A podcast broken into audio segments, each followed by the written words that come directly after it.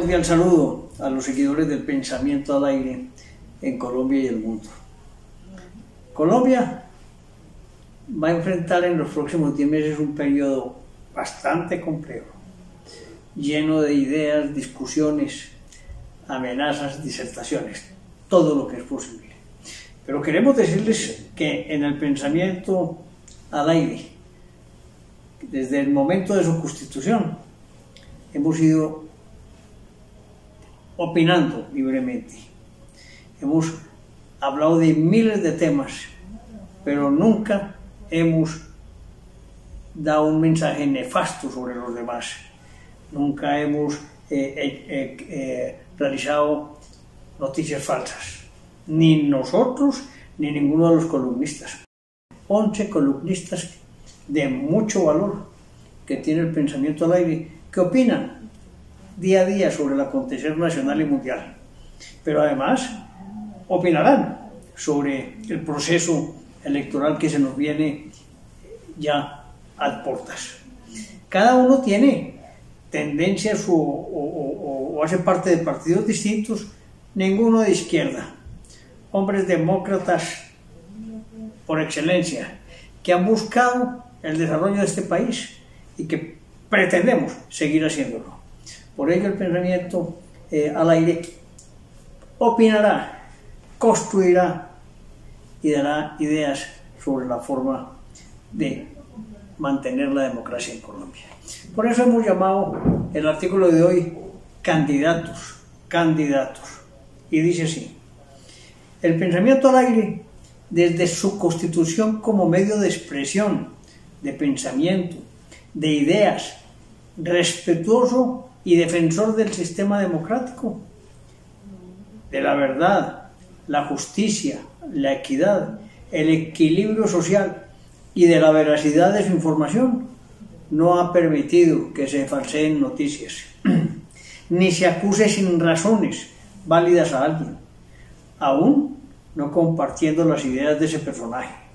Por ende, nos hemos ido ganando el respeto, el cariño y la lealtad por querer construir país basados en la verdad, tolerando al contradictor e invitando al contrario a que nos escuche para lograr convencerlo de nuestra verdad y nuestro proyecto, que no es otro que el demostrar que se puede informar, pensar, disentir y conversar desde la diferencia, manteniendo la democracia como sistema de gobierno.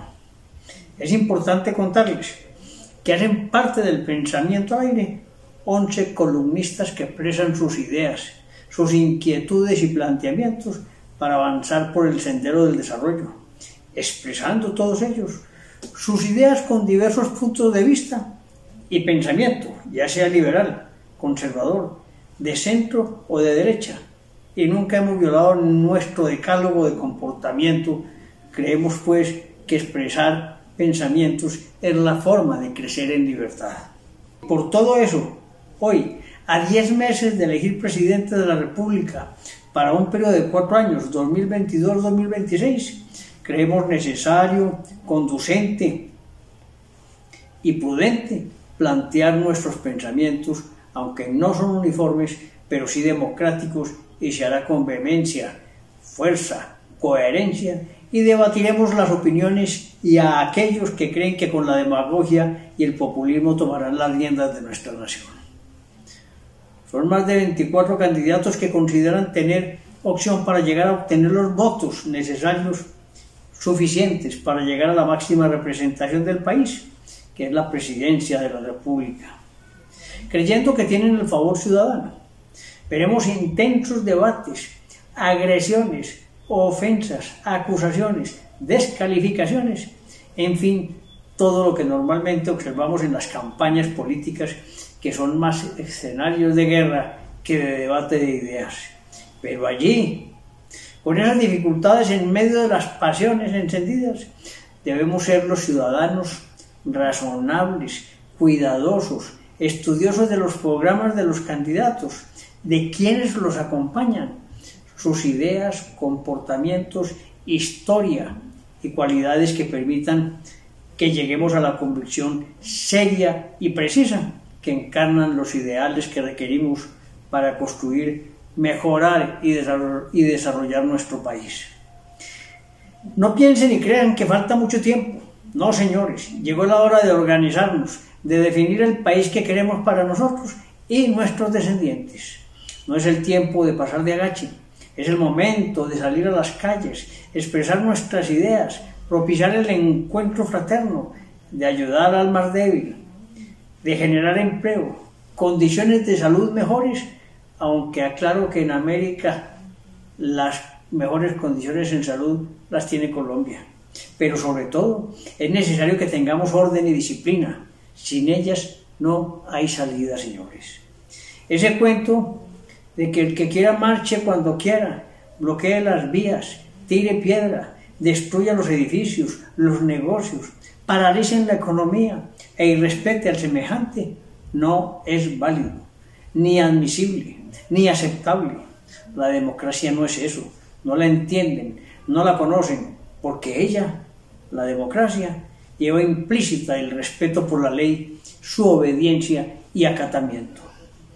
Es bueno que entendamos que los movimientos políticos de izquierda desde ya iniciaron su conformación de listas para el Congreso y las quieren cerradas, pretendiendo con ello que no se dispersen los candidatos y se conviertan individualmente en empresas electorales. Entiendan que quieren obtener muchas curules para dificultar el manejo del Congreso en el caso de no llegar a la presidencia. Y es bueno decirles a ustedes que no he visto un solo hombre de izquierda generando empleo. Más bien destruyen empleo y dicen que son los, los otros para así acabar con el establecimiento. Por último, para no extenderme, solo quiero decirles que al inicio mencioné que por lo menos 24 candidatos o 25 aspiran a la presidencia y de todos ellos yo veo que hay cuatro grupos importantes, uno que es liderado por Eduardo Verano de la Rosa, Federico Gutiérrez, Enrique Peñalosa, Luis Pérez Gutiérrez, Dilian Francisca Toro, Alejandro Char otro de Gustavo Petro, él solo, el único, el inmejorable. Otro, otro grupo también, del que hace parte una persona del Centro Democrático, que al, día, que al día de hoy me está gustando, que es María Fernanda Cabal, que le gusta el orden, disciplina y respeto por la ley. También está Rafael Nieto allí y Oscar Iván Zuluaga. Y también aspiran otros de menor trascendencia, que no de mérito, pero no estarán en el juego al final del cuento. No podemos olvidar a Sergio Fajardo y a Jorge Robledo de la coalición de la esperanza, que tienen importantes seguidores. En síntesis, el panorama no es claro. La democracia debe subsistir y evitar caer en el populismo y la demagogia. Que no nos pase lo que sucede en Medellín con el alcalde. Prometió lealtad y no cumplió. Un cordial saludo.